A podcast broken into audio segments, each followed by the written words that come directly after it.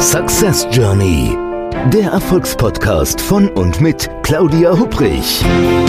Damit Sie verstehen, warum manche Menschen anscheinend mühelos ihr Ziel erreichen, während andere noch mit mächtigen Stolpersteinen kämpfen. Hier erhalten Sie wichtige Impulse für Ihre erfolgreiche Zukunft.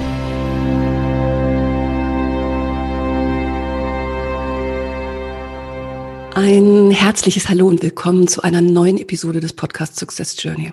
Dem Podcast mit jeder Menge Impulsen, wie Sie aus Ihrer Reise zu Ihren Zielen eine wirklich eine echte Erfolgsreise machen können. Mein Name ist Claudia Hubrich und ich freue mich, dass Sie heute mit dabei sind. Wie ist das bei Ihnen so aktuell?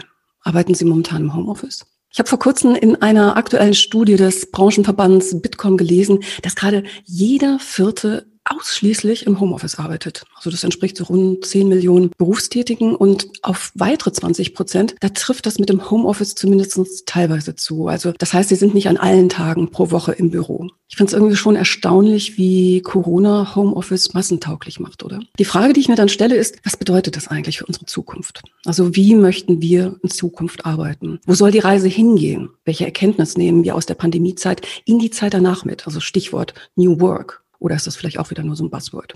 Ja, und dann dachte ich mir, da lade ich mir doch mal einen ausgewiesenen Experten zu diesem Thema ein. Also um diese Fragen und vielleicht auch noch viele andere Fragen heute zu diskutieren. Seine beruflichen Wurzeln, die liegen in der Finanzbranche und in der IT. Er ist nämlich gelernter Bankkaufmann und Diplom-Informatiker.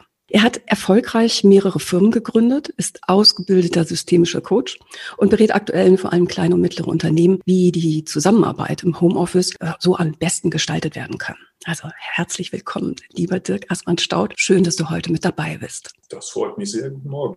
Hallo. Dirk, du, ich habe gerade eben schon in der Anmoderation erwähnt, also fast die Hälfte aller Berufstätigen arbeitet momentan ausschließlich oder zumindest auch teilweise im Homeoffice. Im Vorgespräch, da hast du mir erzählt, dass du ein engagierter Verfechter von Homeoffice bist. Wie kam es denn dazu? Also warum ist Homeoffice für dich gerade so relevant? Ähm, vielleicht noch eine korrigierende Angabe zu diesen die Hälfte der Leute. Tatsächlich ist es so, dass in Deutschland man ermittelt hat, dass maximal 35 Prozent aller Arbeitsplätze, die es gibt, relevant sein könnten für Homeoffice. Und davon sind 40 Prozent momentan im Homeoffice. Also da, die Zahlen sind so ein bisschen hm, Statistik, wie man sie liest. Also es mhm. sind leider deutlich mehr. Und tatsächlich war es im Januar der Trend sogar bei 18 Prozent gelandet. Ähm, naja, also, ja, warum bin ich ein großer Verfechter von Homeoffice? Äh, tatsächlich habe ich in meiner, hm, in meiner Vita einige Stationen, an denen ich als Führungskraft in äh, auch durchaus Konzernen tätig war. Und ich habe darin einige Sachen erlebt und äh, leiden dürfen, sage ich mal, äh, die mir strukturell sehr viele Probleme bereitet haben. Also wie wird gearbeitet? Was ist Arbeit? Wie effizient ist Arbeit, wenn man in solchen Strukturen agiert?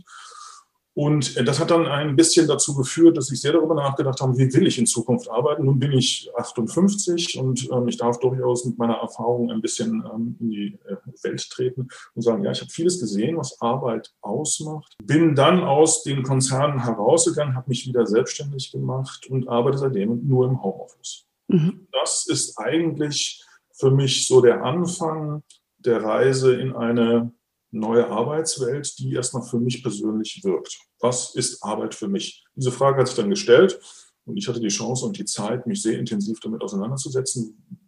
Was bedeutet Arbeit heute? Und so ist dieses Thema, was ja man ja hört, dieses Buzzword New Work oder neue Arbeit auf mich geprallt und ich habe mich sehr intensiv, sowohl lesend als auch mit Interviews und sehr viel interessanten Menschen damit auseinandergesetzt wie Arbeit heute aussehen kann. Und das ist eine ongoing Journey für mich. Also ich lerne jeden Tag von neuem, was alles für interessante Dinge da draußen passieren, was Arbeit anbelangt. Und Homeoffice ist ein Baustein in dieser Lebensform, sage ich mal. Was, was ist denn Arbeit für dich? Äh, ich habe erst mal lernen dürfen, dass Arbeit differenziert werden kann. Denn Arbeit ist ja erstmal Arbeit am Kunden. Letztlich geht es nur darum, dass eine Unternehmung Geld verdient. Und da ist die Forderung und die gerechtfertigte Forderung, dass meine Arbeit dazu beiträgt, Umsätze zu gestalten und Umsätze zu generieren. Allerdings haben Unternehmen in starkem Umfang ähm, Arbeit in Beschäftigung umgewandelt. Und ich benutze das bewusst, bewusst das Wort Beschäftigung, weil das also auch in der New Work-Branche gerne gehandelt hat, die Unterscheidung zwischen Beschäftigung und Arbeit. Beschäftigen tut man Kinder. Ne? Man sagt, Kinder müssen beschäftigt werden. So. Und Kinder sollen nicht arbeiten, Kinder sollen eine sinnvolle Beschäftigung tun. Und jetzt ist schon das Sinnvoll, ist schon ein schwieriges Wort an der Stelle. Viele Unternehmen ab einer bestimmten Größe fangen an, immer mehr nach innen zu schauen, Excel-Tabellen zu werfen, Controlling-Systeme, KPIs und so weiter. Also ganz viele Systeme zu etablieren, die letztlich den Blick des Angestellten nach innen in das Unternehmen hinein lenken und weg vom Kunden. Und das nennen wir in dieser New Work Filterblase in, in dieser Welt interne Referenz. Das heißt, wir beschäftigen uns mit uns selber. Mhm. Das nenne ich Beschäftigung und nicht Arbeit. Und das Erste, was ich dann für mich so herausgelebt habe, und als ich dann raus war aus dieser Beschäftigungswelt, ich war Bereichsleiter in ähnlichen Rängen und ähm, ich war eigentlich Durchlauferhitzer für Excel-Tabellen und ja, zwischen Hammer und Amboss die ganze Zeit. Und was dann für mich klar wurde, ist, dass Arbeit was damit zu tun hat, wie ich mich weiterbilde zum Nutzen meiner Kunden. Wie verändere ich mich? Und wie entsteht Veränderung in mir, damit meine Kunden lernen, mit mir Neues zu entdecken und nicht immer nur das Alte zu wiederholen oder von irgendjemandem gesagt zu bekommen, so musst du sein, sondern tatsächlich, was hat mich in den letzten Jahren interessant gemacht? Und diese Frage äh, hat für mich sehr stark relativiert, was Arbeit ist. Und ich habe dir das, glaube ich, auch im Vorgespräch gesagt. Ich bin so früh aufsteher, ich bin so um 6 Uhr normalerweise schon mit dem Kaffee ähm, wach. Und wenn ich dann zum Beispiel irgendeinen YouTube-Beitrag finde von irgendeinem spannenden Redner oder weiß der Geier was, ein Artikel, den ich interessant finde, dann nenne ich das heute Arbeit. Ich nenne es Arbeit, wenn ich mich damit beschäftige, mich persönlich weiterzuentwickeln.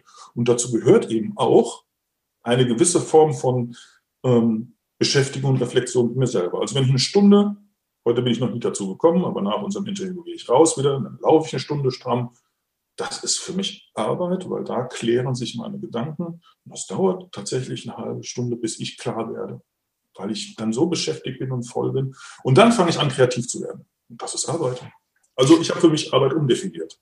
Das ist spannend, was du sagst. Ich habe gerade, als ich dir zugehört habe, so überlegt, hm, was heißt denn das aus einer organisatorischen Sicht, also für Unternehmen, also wenn man das den abstrakten Begriff jetzt mal so ziehen möchte. Also ich mag jetzt erstmal dir also absolut recht geben jetzt in deiner Einschätzung so dieses diese Kundenzentrierung. Da habe ich so das Gefühl in der Vergangenheit bei einigen Organisationen, dass das doch immer wieder vergessen wird. Ne? Also man sagt ja so lapidar, manchmal, der, wenn wenn der Kunde nicht da war, wäre alles gut. Der Kunde nervt in Anführungszeichen, was ich eigentlich schon extrem bedenklich finde und äh, ja, ich denke gerade so Firmen, große wie kleine, große vielleicht noch eher als kleine, müssen auch überlegen, das, was wir gerade machen, in dieser ja inneren Nabelschau sozusagen. Du, du hast ja eben richtig schon gesagt, so Excel-Tabellen, irgendwelche KPIs und und und. Was machen wir da eigentlich? Zahlt das eigentlich auf das ein, was der Kunde möchte? Also hat das was mit dem Bedürfnis des Kunden zu tun? Das Meeting, in dem wir gerade sitzen, würde der Kunde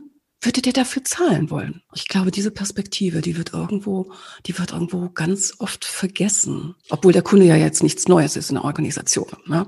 Ist ja jetzt kein neuer, kein neues ähm, Management-Buzzword, um es mal so zu sagen. Aber wenn du so sagst jetzt, Arbeit ist für dich auch Reflexion, ist Weiterentwicklung, was, was bedeutet das für Unternehmen? Wie sollte ich dann als Führungskraft, gerade wenn ich in einem großen Unternehmen zum Beispiel tätig bin, aber vielleicht auch bei einem Mittelständler, wie sollte ich diese, diese Perspektiven, die du jetzt gerade angesprochen hast, dann entsprechend integrieren in meinen eigenen Alltag wie in den meines Teams. Ja, das ist natürlich jetzt ein ganz weiter Bogen und der ist hoch individuell von Unternehmen zu Unternehmen. Also es ist, gibt auch keine schnelle und einfache Antwort, die ich dir jetzt würde servieren können. Es gibt auch keine Methode, mit der ich sagen würde, mach das so und dann ist alles gut ist, ist es auch eine Entwicklungsreise. Zu akzeptieren, dass wir als Menschen uns entwickeln, heißt auch, dass die, der Organismus Unternehmen sich entwickeln muss. Ähm, er muss also auf die Reize, die von außen auf dieses Unternehmen, auf diese Organisation eindringen, reagieren und zurückgeben. Das ist eine ganz normale Interaktion. Jetzt gibt es systemtheoretische Ansätze, wie man das alles betrachten kann. Es gibt ganz viele sehr spannende und zielführende Denkweisen. Aber wenn ich mit Kunden arbeite, dann geht es zunächst einmal also wenn ich jetzt nicht ausschließlich zum Thema Homeoffice arbeite, sondern eine Ebene höher, eine Abstraktionsebene höher zu sagen, wie kann ich denn mich selber öffnen zu Beweglichkeiten, mhm. dann stelle ich die Frage, wie beweglich bist du im Inneren? Und diese innere Beweglichkeit ist erstmal ein sehr abstrakter Begriff, weil jeder denkt, naja, wir reagieren doch und wir, wenn der Kunde anruft, dann helfen wir dem und das ist Reaktion.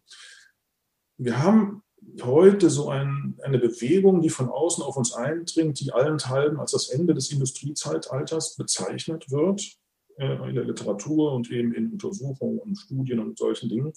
Also wir, es schließt sich momentan ein Bogen, ähm, der zu einer anderen Form von Verhaltensmuster führen sollte, sage ich jetzt mal recht konjunktiv. Und dieses sollte, an dem Punkt stehen wir gerade gesellschaftlich. Und nun hat jede Gesellschaft so seine eigenen Inherenzen, wie man jetzt beharrt ähm, auf oder sich dem Neuen zuwendet. Aber in diesem Falle ist es so, ich würde erstmal fragen, wie beweglich wollt ihr denn sein? Und in dieser Frage steckt eine ziemlich komplexe Aufgabenstellung, indem man sagt, naja, ich will so reaktionsfähig werden, dass von außen mich nichts mehr umwirft. Und das ist der Kern eigentlich dieses ganzen Tuns. Das ist allerdings jetzt auch schon tiefschürfend. Also ich wollte gerade sagen, das ist aber schon irgendwo abstrakt. Ne? Also wenn ich mir jetzt so eine einzelne Führungskraft vorstelle, der, der, der du die Frage stellst, wie mhm. beweglich will ich werden? So würde ich das nicht machen. Also bitte verzeih. Also ich habe jetzt quasi so eine Meta-Blickwinkel. Mhm.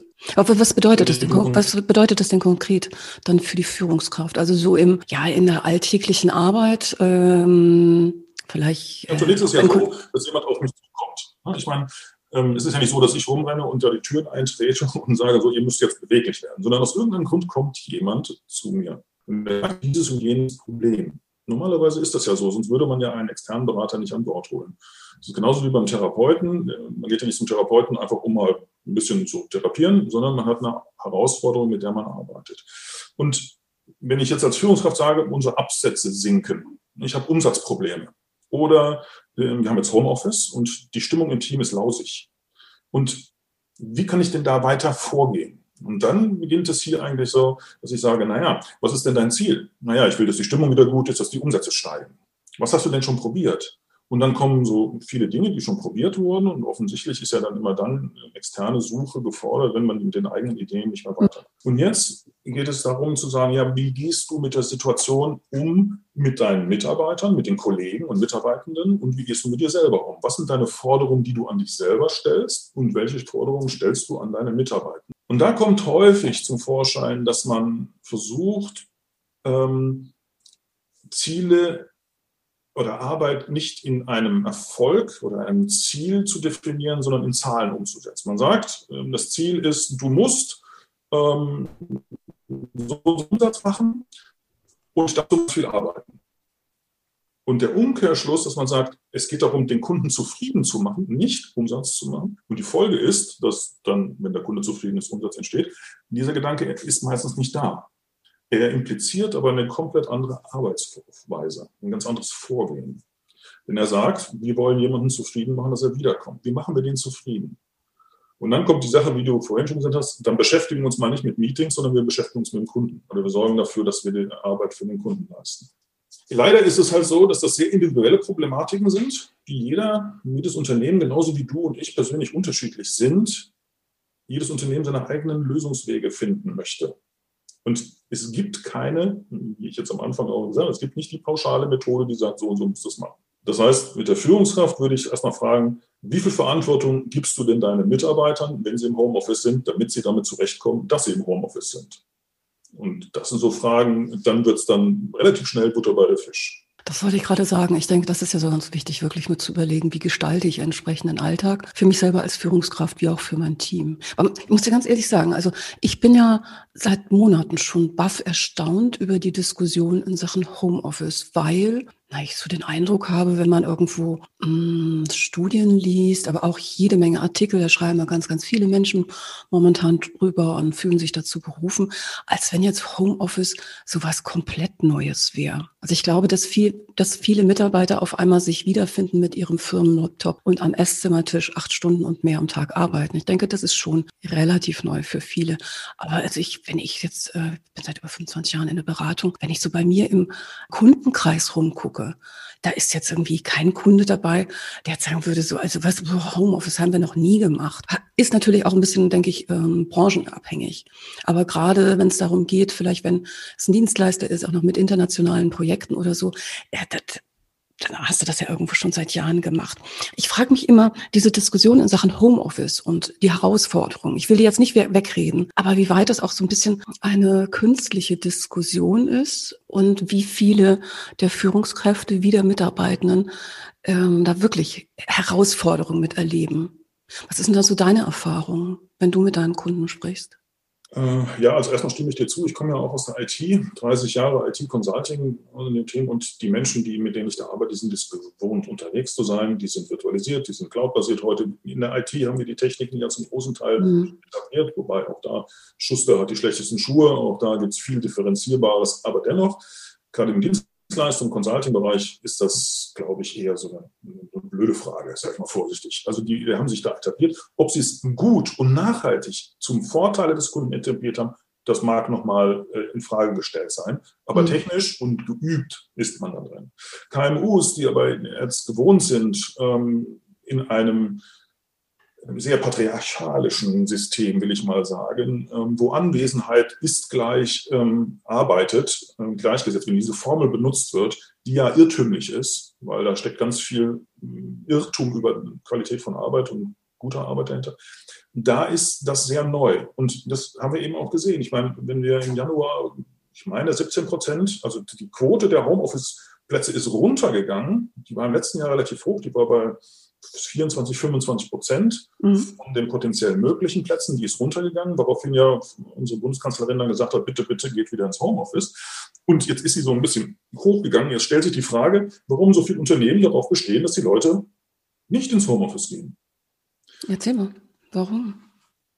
Ganz viel ist, dass die internen Prozesse so ausgerichtet sind, dass man in Präsenz nicht herumkommt. Also das Grad von Digitalisierung in Deutschland, wenn ich denn Digitalisierung gleichsetze mit papierlos, sage ich mal, auch das machen wir in der IT schon seit gefühlt 50 Jahren, das mhm. papierlose Office zu deklarieren und es ist nie gelungen.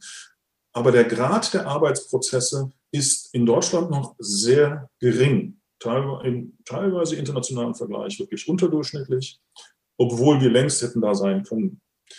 Ähm, das heißt, die Arbeit, die Prozesse sind so ausgelegt, dass die Mitarbeiter ins Office müssen, um ihre Arbeit zu setzen. Zweitens, wir kommen nun aus einer hm, Thomas Hobbes geprägten tayloristischen Denke, in der Arbeit getrennt ist zwischen ich erscheine an der Pforte, gebe meine Denkeinheit ab. Und wenn ich also meine Denkeinheit abgebe, dann muss ja oben drüber einer sein, der das regelt und tut. Also darauf ist ja Hierarchie dann letztlich in Unternehmen häufig aufgebaut. Das heißt, wenn ich in eine Führungsposition komme, dann muss ich Kontrolle ausüben. Und Kontrolle auszuüben über jemanden, der nicht sichtbar ist, ist halt schwerer. Und dieser Reflex, der ist sehr tief drin. Es ist tatsächlich so, dass ich in vielen Gesprächen mit Führungskräften erst nach einer oder zwei Stunden wirklich an den Punkt komme, dass diese Person sagt, naja, ich will, da, ich will die sehen. Ich will sehen, dass die arbeiten. Und jetzt weiß man ja, ich war dann auch lange in Konzernen und so weiter, dass ich am Platz sitze, heißt nicht, dass ich arbeite. Natürlich nicht. Und dieser Irrtum, der lebt fleißig fort. Und die, die Scheinargumentation großflächig ist, nur wenn ich sie sehe und ihnen über die Schulter gucken kann, dann arbeiten wir auch. Das hat zur Folge, dass ich natürlich ein tiefes Misstrauen gegenüber dem Arbeitswillen meines Mitarbeiters in mir trage. Und wenn ich mit einem solchen Impetus meinen Menschen gegenüber trete, dann spüren die das selbstverständlich und werden Fluchtmethoden entwickeln, um dem auszuweichen. Dann stechen die halt zehn Minuten vorher und zehn Minuten später. Das hat aber nichts mit Arbeit zu tun. Aber der Glaube, dass das so ist, hat noch einen anderen Punkt, denn der das mittlere Management, ganz besonders das mittlere Management, ist in Deutschland auf Kontrolle aus trainiert. Das heißt, mit jeder Hierarchiestufe vom, vom Mitarbeiter, Teamleiter, Abteilungsleiter, Bereichsleiter, ne, was da so alles ist. Je höher ich klettere, desto mehr bin ich zahlenbasiert. Und Zahlen können nur durch Kontrolle erhoben werden. Und diese Denke sorgt dafür, dass alle Hierarchien jetzt Zahlen generieren, die demnächst hören, suggerieren, ich wüsste, was Sache ist. Und das, was ich eingangs sagte, zwischen Hammer und Amboss sein im mittleren Management, wenn ganz über mir nur auf Zahlen agiert und mir jetzt sagt, du musst jetzt 10% mehr Umsatz machen, ich kann an den Zahlen sehen, dass das möglich ist und du kriegst dafür 1,37 Stellen mehr, weil das hast du mir ja ordentlich vorgerechnet, dass das so ist, mach das. Ich aber weiß, dass meine Kollegen sowieso schon am Anschlag arbeiten und eigentlich durch die Kontrolle, die zusätzliche Kontrolle eigentlich noch mehr intern beschäftigen bleiben. Wenn ich alles so mache, ähm, dann, ähm, dann wird das sehr schwierig, weil ich ja auf Misstrauen agiere und daher Arbeit verteile in einer Form, äh, die nicht wirkt. So, jetzt habe ich das, dass ich Führungskräfte habe, die misstrauen ihren Mitarbeitenden. Sie wollen Kontrolle ausüben, weil sie glauben, dass die Kontrolle die Arbeit ist. So, und jetzt stehe ich da.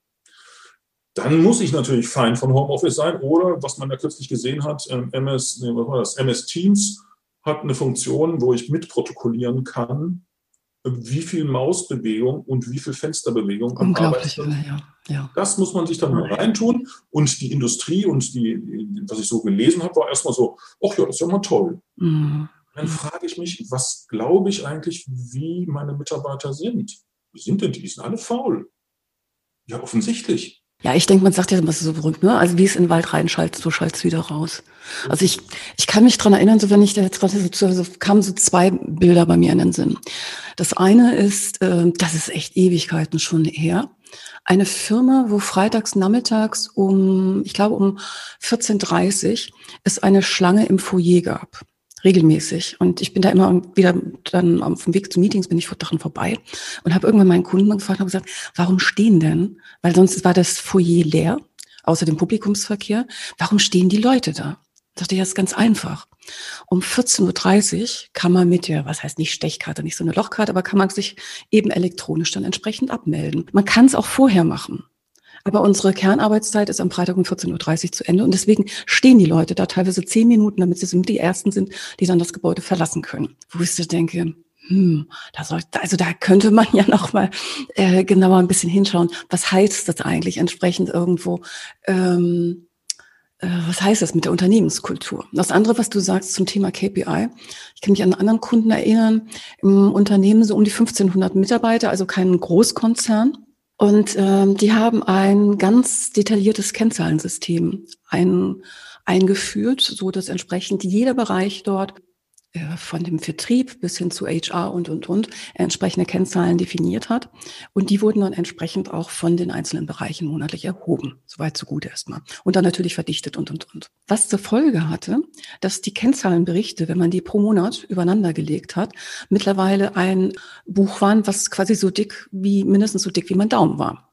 Und was noch viel schlimmer ist, das Ganze wurde immer produziert oder zusammengestellt am letzten Mittwoch eines Monats, warum auch immer. Und dann haben mir die Mitarbeiter gesagt und gesagt, Frau Hübrig, wissen Sie was? An diesem Tag, da passiert nichts mehr bei uns im Unternehmen. Da muss ich auch nicht irgendwo hingehen zu einem anderen Bereich und sagen, könnt ihr mal mit dem oder dem helfen. Es sind alle nur beschäftigt um diese Kennzahlen zu erheben. Und dann kann man sagen, na ja, gut, ähm, je nachdem, das ist der entsprechende Aufwand. Was kommt denn am Ende des Tages bei raus?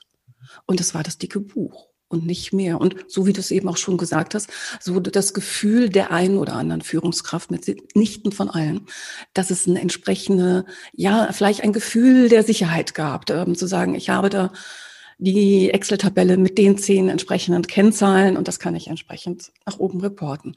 Aber das ist natürlich, das ist ja irgendwo, das ist ja ähm, nicht zielführend. Und wenn wir so auf das zurückkommen, was wir vorhin gesagt haben, auch würde der Kunde dafür zahlen?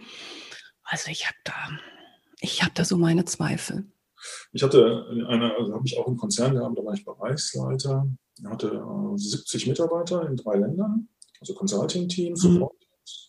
Und ähm, nun gab es dann also fast schon, äh, gab es jedes Jahr eine Ausschüttung, Gewinnausschüttung, die durfte verteilt werden auf die Mitarbeiter. Und äh, jetzt ging es halt natürlich, das wusste natürlich jeder. Und mhm. jetzt ging es auch okay, das waren so und so viel Promille vom Gesamtumsatz Deutschland, sowas, alles gut, kommt eine Zahl mal raus, 100.000 Euro. So, und jetzt durfte ich die verteilen. Aber die Vorgabe von HR, und damit war es wirklich Human Resources, ja, also nicht Human Relations, wie man das heute ähm, elastisch versucht weiterzuziehen. Es muss ja wohl eine gaussische Verteilung der Leistungskurve geben. Mhm. Und dann gibt es welche, die sind super, dann gibt es die dicke Glocke, die halt, ja, die sind halt gut. Ja? Und es muss natürlich auch schlechte geben. Es ist normal, es ist immer so, ja. So, und jetzt habe ich halt vor meinen Mitarbeitern gesessen wusste, dass der Privatprobleme hatte das Jahr und der andere hat dieses und das und das. Und jetzt musste ich auf Basis der gaußschen Normalverteilung so und so viel schlechte Bewertungen verteilen. Ich oh Gott, Wahnsinn. Wahnsinn. Und wenn ich, und weil man verhindern wollte, dass die Führungskraft Paternalismus oder ähm, Verbrüderung mit Mitarbeitern betreibt und alle auf eins, Note 1 hebt, sage ich mal, mhm. um das zu verhindern, musste ich Mitarbeiter, die, die, aus irgendeinem Grund die letzten Jahre toll waren und dieses Jahr ja, ist halt so, man hat halt, man lebt, die mhm. musste ich auch schlecht setzen. Und die musste ich ins Gesicht sehen und sagen, du kriegst keine Gehaltsausschüttung, Erhöhung, weil ich muss irgendjemanden. Und die KPIs, die Zahlen deiner Stunden sind halt nicht gut dieses Jahr. Aber ich weiß warum. Aber ich würde dir auch eine Supernote geben, weil ich weiß, dass du gut bist. Darf ich aber nicht. Und wenn man solche Systeme auf Mitarbeiter herabwirft, also reine Misstrauenssysteme, die nur intern referenzieren, also nur nicht mal arbeiten und du sagst, sehr schön, nutzt es dem Kunden was? Nein, es nutzt dem Kunden nichts. Er hat dann einen unzufriedenen Consultant vor der Tür sitzen.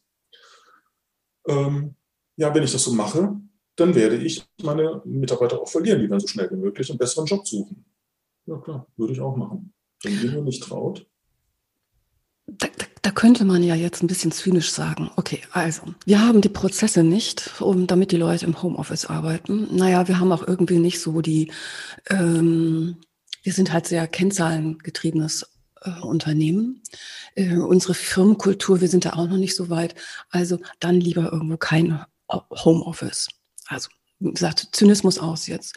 Ich denke aber, man muss auch umgekehrt gucken. Es gibt ja auch Beispiele im Markt, also Firmen, die das wirklich exzellent gemacht haben. Also ich habe gerade jetzt diese Woche noch gelesen, dass die, die Teambank, die hatte vor Corona, hatte die schon ein Drittel alternativ, äh, alternierende Telearbeitsplätze. Ne? Also dass die Leute eben mal im Homeoffice waren oder mal auch in der Bank. Und jetzt im Corona 2020 früher. Das sind 98 Prozent der Belegschaft die haben vom Homeoffice aus gearbeitet. Und es hat funktioniert.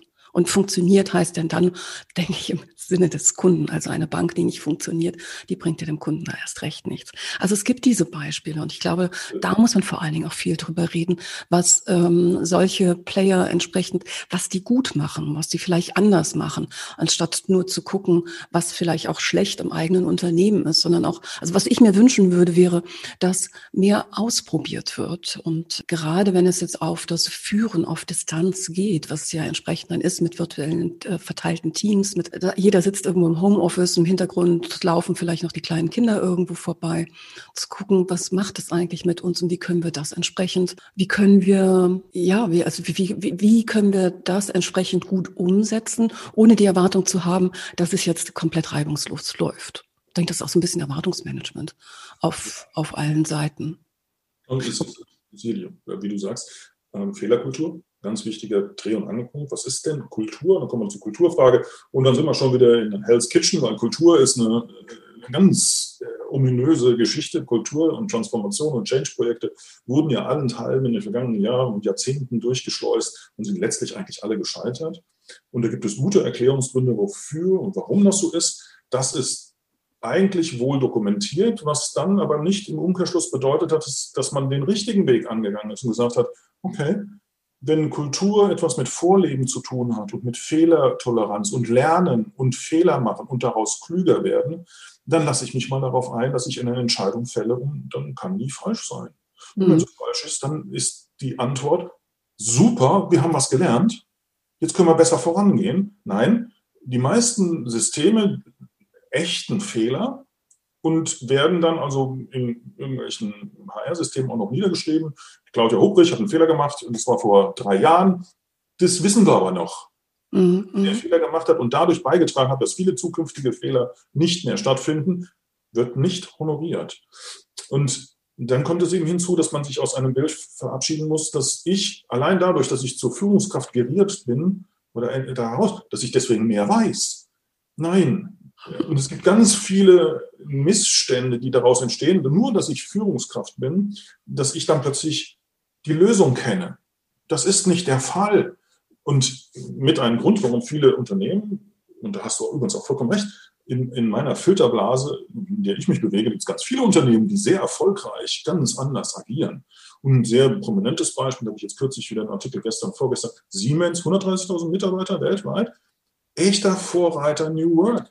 Also das muss man gar nicht, oder DB Sys, also ich meine, Deutsche Bahn ist nun nicht also als Vorreiter von Innovationsstreben bekannt, aber diese 5000 Mitarbeiter-Tochter hat es geschafft, innerhalb von drei Jahren sich quasi von außen nach innen zu agilisieren, flexibel zu machen, dass sie ein richtiger Magnet ist für IT-Mitarbeiter. Das muss man schaffen. Und Klar, können die sicherlich andere Gehälter zahlen und ähnliches als ein kleiner Mittelständler. Aber was ist denn die Schlussfolgerung für mich daraus, wenn Große mir vormachen, wenn du agil bist, deinen Leuten vertraust, ähm, den Ziele setzt, die sie erreichen wollen und können, wenn du auf sie hörst, weil sie sind Fachleute, wenn ihr gemeinsam eure Ziele durchsetzt und feiert, dann werden die Leute gerne mit dir zusammenarbeiten und du wirst ein erfolgreiches Unternehmen. Why don't you do it? Mhm. Und diese Frage, da, da wissen viele Führungskräfte, da müssen sie sich leider erstmal einen eigenen Hut fassen und mal darüber nachdenken, wie sie sich selber verstehen und wie sie selber Arbeit und Führung erkennen. Und äh, was habe ich jetzt? Ach, auch eine schöne Zahl, hat mir hier eine, eine sehr etablierte Dame aus dem Coaching ähm, mitgeteilt, die hat gesagt, ähm, es ist 96 Prozent leichter, ein Teamcoaching zu verkaufen, als ein Führungskraftcoaching. ja, guess why? 90 Prozent. Und in dem Zusammenhang bin ich außerordentlich froh, dass ganz viele ähm, äh, Mitarbeiter, äh, viele Coaches da draußen sich aufs Führungskräfte-Coaching spezialisieren, weil die haben nur 4% vom Gesamtmarkt. ja gut, ich, ich denke, es sollte irgendwie beides sein, oder? Also ich würde nicht das eine über dem anderen stellen, aber ich muss gerade deswegen so lachen. Ich kann mich selber auch dran erinnern, ein ähm, Teamentwicklungscoaching und ähm, es waren zwei Führungskräfte, dabei waren, ein bisschen auch noch ein hakeliges Setting und na klar, also wenn Menschen zusammenarbeiten in einem Team, dann hakt es auch mal irgendwo. Das ist, das ist ja komplett normal. Da brauchst du jetzt auch keine Teamentwicklungsmaßnahme irgendwo dafür.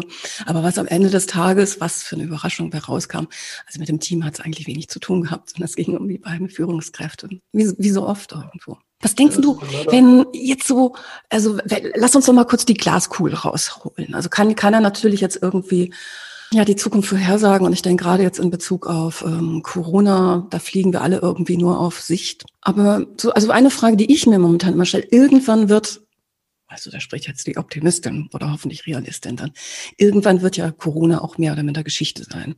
So dass wir quasi aus dieser angespannten Lage irgendwo wieder rausgehen.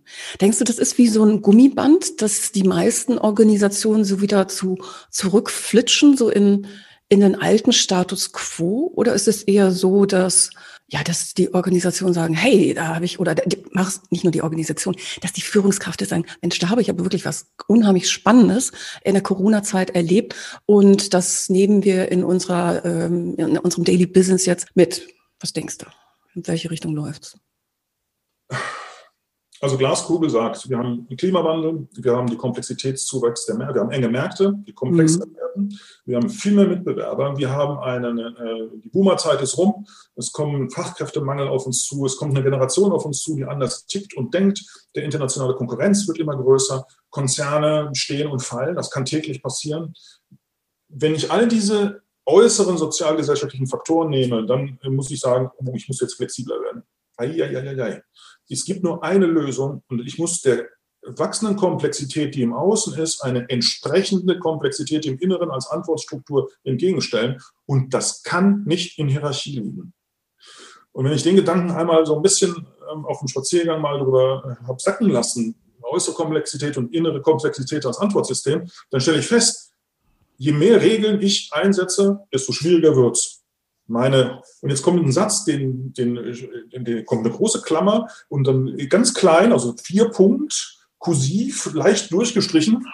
Je länger Corona dauert, desto besser für die Unternehmen. Denn dann lernen sie was. Deine Vermutung, dass das Gummiband, nach, wenn wir Corona hoffentlich, meine Eltern die habe ich jetzt am Dienstag zum Impfen gebracht, die sind beide über 80, Gott sei Dank, mhm. ja, Gott sei Dank, dass das jetzt passiert ist.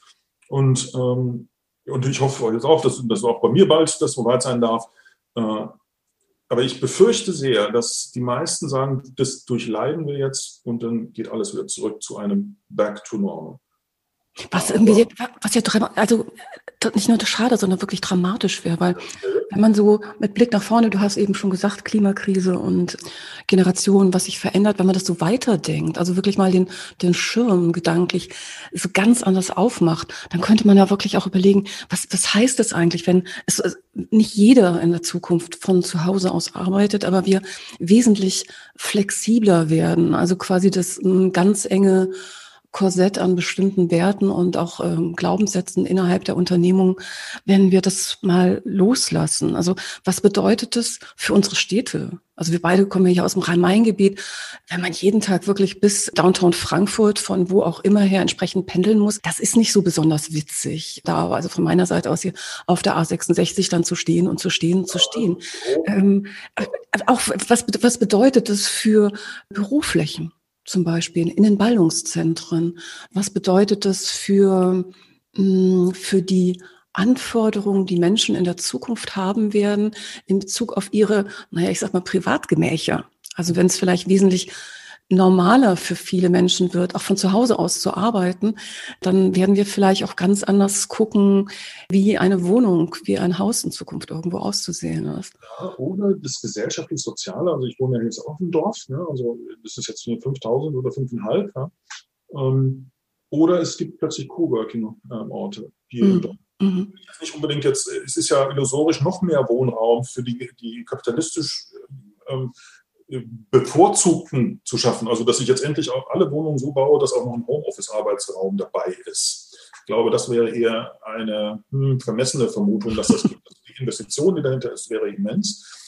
Aber tatsächlich, wir hatten im vergangenen Jahr so mit meiner Firma, mit, einer, äh, mit der Partnerin Verena äh, von Nach vorne denken, äh, mit einem Professor von der, der FH Darmstadt und der berät die Digitalstadt Darmstadt, die ja durchaus befleißigt ist, da vieles Gutes zu tun, ähm, an einer Stelle, wo es um die Belebung der Innenstädte geht. Als mhm. Folge deiner Homeoffice-Situation. Mhm. Also wenn man den Gedanken so weiter strickt, stellt man plötzlich fest, aha, was bedeutet das für mein Dorf hier? Naja, wenn ich jetzt hier einen Kaffee hinmache und Coworking-Plätze mit einem guten WLAN hier etablieren würde, dann würden ziemlich viele von denen hier, ich wohne in so, das ist ja alles ein reines Wohnhausgebiet um mich rum, da würden die da hingehen. Mhm. Dann würden die da rausgehen und dann nach Hause laufen und dann gehen sie neben uns Kaffee und dann arbeiten die effizient und gut und lungern nicht auf der Straße rum. Und stell dir mal vor, was vielleicht sogar auch in Sachen Netzwerken, was das alles für Möglichkeiten entsprechend, Sachen Kommunikation etc. eröffnen würde. Ne? Und wen was hindert? Geheimhaltungserklärung, ähm, Datenschutzverordnungsgesetze bis zum Pipapo, mhm. damit man bloß nicht ähm, mal sagt, so, wir machen das und das, was machst du? Ah, das ist ja mal interessant. Und das ich wiederum lernen. Und da komme ich ein bisschen zurück zu meinem Anfang, wo ich morgens einen interessanten Vortrag höre und dann macht es bei mir ratter, ratter, ratter. Und wenn ich dann in die Arbeit gehe, sage ich, das habe ich gelernt. Das war neu. Wie spannend ist das? Und solche, solche Energien müssen auch erlaubt sein. Jetzt lese ich gerade ein sehr spannendes Buch. Ich will keine Schleichwerbung machen, aber der Mann ähm, hat mich wirklich angefixt. Das ist 2017 rausgegangen, heißt, ähm, ach oh Gott, ich, der Name tut mir so weh, digitale Evolution äh, von Markus Albers. Bitte nochmal nachschlagen. Ich lese okay, Revolution oder Evolution? Ja, ich, ich muss es nachschlagen. Also okay. ich, weiß, ich lese es auf dem Kindle und deswegen ist mir der Titel nicht sichtbar. kenne ich. Ich immer vor mir, sehe den Namen, und, aber auf dem Kindle eben nicht. Ja, kenne ich. Ich, ich muss ihn jedes Mal googeln. Äh, Ecosian, Entschuldigung. Ähm, der beschreibt, wie er sich selber in dieses, seine Arbeitswelt neu erfindet auf dem Wege und schließt daraus, dass eigentlich vier Stunden Fokusarbeit, zwei Stunden Teamarbeit und der Rest der Zeit bitteschön frei verfügbar und bitteschön auch die Fokusarbeitszeit selber festlegen dürfen. Die Teamarbeit muss das Team individuell mit sich beschließen und die ist nur zwei Stunden am Tag. Den Rest sollen die Leute bitte selber machen. Und es geht nicht darum, dass du acht Stunden stichst, es geht darum, dass du dein Ziel erreichst. Mhm. Und, und nicht mehr. Aber die Denke haben wir leider noch in der Fläche nicht so. Da, da geht zumindest, würde ich jetzt mal sagen, optimistisch. Da geht auf jeden Fall noch was. Ich glaube, dass, dass also vieles entsprechend so, wenn man guckt, was so der, mm, die Basis ist, auf der das wächst, was Unternehmen so aktuell alles im Positiven machen, aber genauso dort, wo eben Verbesserungspotenziale irgendwo sind, hat viel also so Unternehmen, ich denke immer, sowas ist eine Organisation, das ist ja erstmal abstrakt, aber ich denke, es hat viel mit dem Inneren der einzelnen Player, der einzelnen Leute zu tun. Egal übrigens, ob Führungskraft oder ob Mitarbeitende, egal in welcher Position oder welcher Branche, da ist ganz viel zum Thema Selbstmanagement dabei, wo ich, also auch so, wenn ich Menschen coache, immer wieder merke, dass, du hast eben so schön schon gesagt, wenn ich natürlich so ganz starre Prozesse habe, entsprechende Vorgaben, Verfahrensweisen und, und, und, dann werden Menschen natürlich immer extrem klein gehalten. Also da kann man so das, was du jetzt propagiert hast, beziehungsweise der Autor des Buches, was du jetzt empfohlen hast, das ist ja ganz schwierig. Das ist ja ein komplett neues, das ist ein ganz anderes Denken. Ich glaube, dass wir da in der Zukunft, also das wünsche ich mir für die Gesellschaft und die Wirtschaft insgesamt, dass wir da versuchen, eine sinnvollere Balance zu kriegen. Ich glaube nicht, dass das Pendel ganz weit in eine andere Richtung schwingen kann. Das kann, darf es auch vor allen Dingen nicht bei bestimmten Branchen, wie zum Beispiel im Pharmabereich, die hoch reglementiert sind. Also da hast du immer entsprechende SOPs, Verfahrensanweisungen und, und, und, und, und. Aber so dieses, auch eine gewisse innere Freiheit Menschen zu ermöglichen und jetzt kommt's aber, ich glaube, weil das ist natürlich eine Führungsaufgabe, aber die Menschen, die diese Freiheit dann auch wirklich sinnvoll nutzen und sich selber auch weiterbilden wollen, sich selber entwickeln wollen, neugierig sind, die sich darauf freuen, entsprechend etwas für den Kunden zu machen. Das ist auch ein Umdenken. Und da, ich glaube, da, da ist noch ja, wie gesagt, ich will es gar nicht so negativ sagen, sondern eher sagen, da, da, da geht noch was. Ja? Also ich, ich finde, also ich bin so jemand, ich finde Selbstentwicklung, so Selbstmanagement, Selbstorganisation, ich finde das ganz spannend, neue Dinge irgendwo zu entdecken, was Neues für sich, sich selber vielleicht auch in, in neue in neue Richtungen auch zu entwickeln. Wobei das, da bin ich jetzt gerade, ich muss gerade einen Schwenk machen, das, das muss unbedingt raus. Stichwort Selbstentwicklung in Bezug auf dich. Also der, der Podcast heißt ja Success Journey. Ja. Und du hast ja auch so eine Success Journey hinter dir. Du meinst, muss ich jetzt einfach mal sagen, so in der Anmoderation habe ich gesagt, du bist gelernter Bankkaufmann, du bist Diplom-Informatiker. Da hätte man jetzt auch sagen können, pff, ja, ist gut, passt schon. Wie wird denn aus dem Informatiker und Bankmenschen dann ein systemischer Coach? Ähm, ja, also ich meine, das hat wieder was mit dieser Entwicklung zu tun. Also ähm, und auch einer gewissen Maß von Selbstreflexion. Ich war verheiratet, habe zwei wunderbare Töchter, die mittlerweile auch 21 und 24 sind und es war eine, eine die Trennung ist gut vonstatten, alles prima. Aber in dieser Lebensphase gab es eine ganz schwierige Situation. Wir hatten eine Firma, da waren zwei äh, Partner, gleichberechtigte Partner. Die wuchs herrlich, das war um die Jahrtausendwende und war IT und also alles super. Wir hatten 35 Mitarbeiter damals schon und das lief ganz toll. Und irgendwie kam dann 9-11 und irgendwie ging dann die Weltwirtschaft runter und unser Laden ging satt mit runter.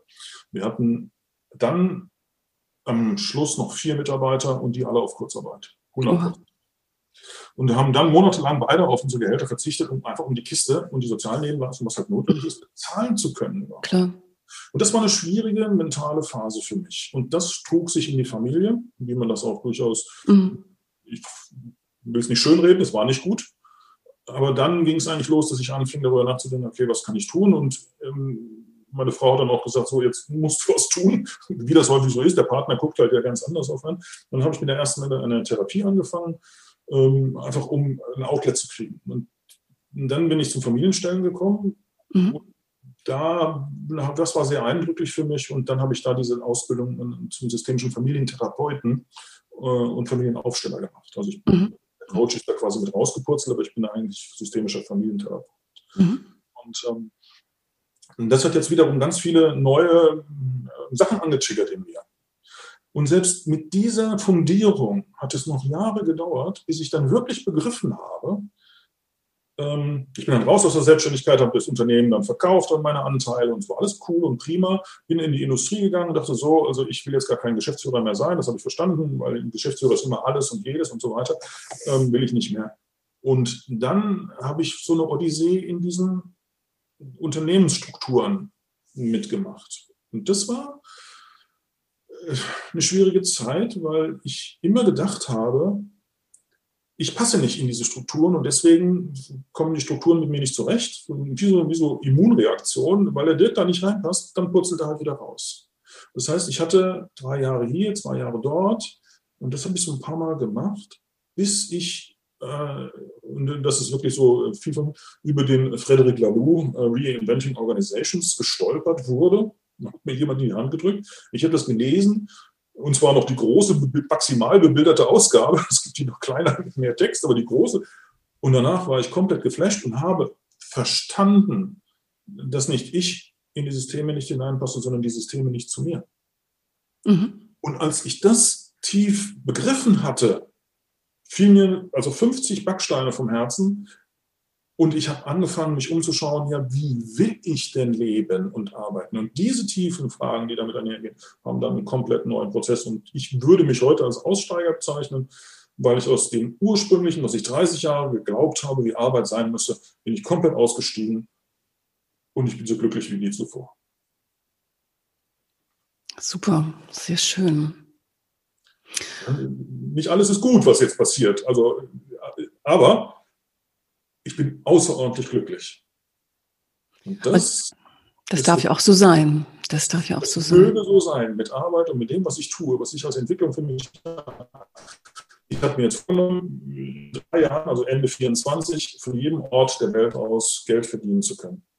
Mhm. Das ist mein Plan. Und da bin ich fleißig dran. Das finde ich deswegen allein so toll. Also das kennst du so äh, von den ganzen spannenden Vorgesprächen, die wir irgendwo geführt haben bin ja so ein Zielmaniac.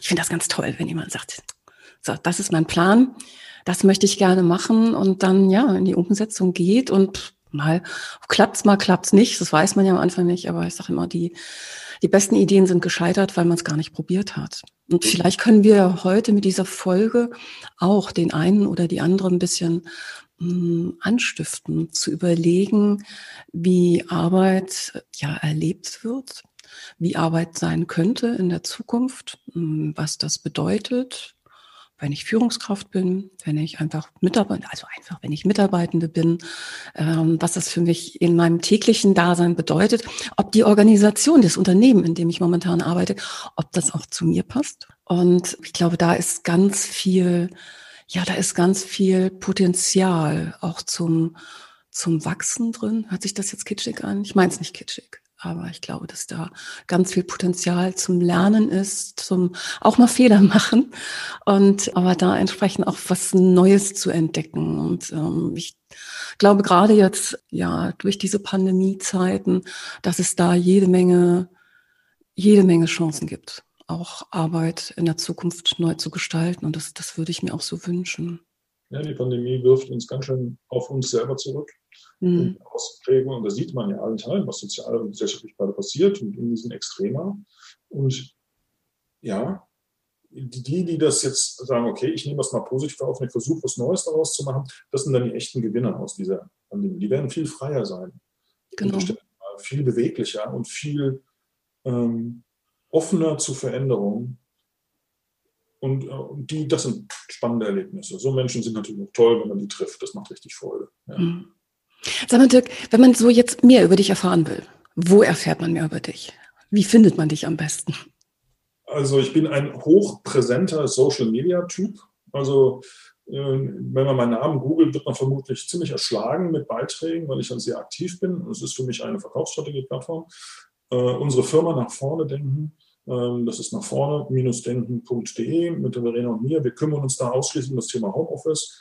Dann gibt es Videos von mir. Es, es, gibt noch eine andere Firma, die man auf Xing findet. Da gibt es einen ganzen Sack voll, wo ich mich über Dinge auslasse auf Videos, die ich sehr spannend und relevant finde. Auch da kann man mich finden. Und meine Telefonnummer steht überall und meine Mailadresse steht überall. Und mich kann man auf vielen Kanälen erreichen. Ich bin ein großer Freund von asynchroner Kommunikation. Also ähm, direkt anrufen ist meistens immer ein bisschen schwierig, weil dann zucke ich zurück, dann drücke ich weg aber also synchron. Genau, synchron ist doof, asynchron ist viel besser, mich zu erreichen, weil dann kann ich reagieren, wenn ich dafür die Ruhe und die Muße habe. Ich freue mich auf jeden Kontakt ja, und jeden Austausch, finde ich super spannend. Super, wunderbar. Liebe Dirk, dann, dann ist es eigentlich jetzt, denke ich, ein guter Zeitpunkt im Gespräch. Ich könnte eigentlich noch viel länger mit dir quatschen und wir haben ja auch schon im Vorfeld ganz, ganz oft geredet, diskutiert und auch philosophiert. Aber ich würde an der Stelle gerne erstmal dir ganz, ganz herzlich danken für die vielen Impulse und ja, auch für das schöne Gespräch. Vielen Dank. Vielen Dank, Claudia, dass du mich eingeladen hast. Sehr gerne.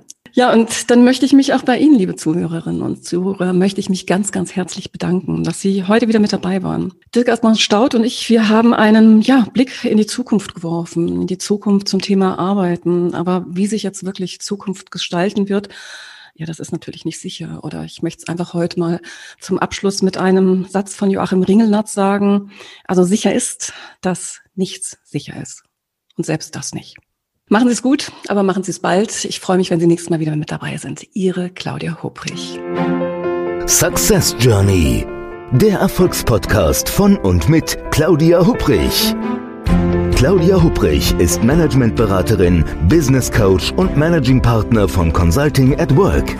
Sie berät seit mehr als 20 Jahren Menschen und Unternehmen, die sich entweder in Veränderungsprozessen befinden oder sich in solchen befinden wollen.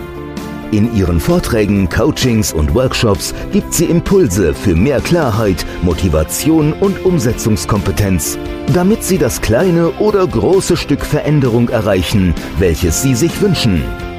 Und kostenlose Impulse, wie Sie an Ihr Ziel gelangen, finden Sie auch unter www.claudia-hupprich.com. Schauen Sie gleich vorbei.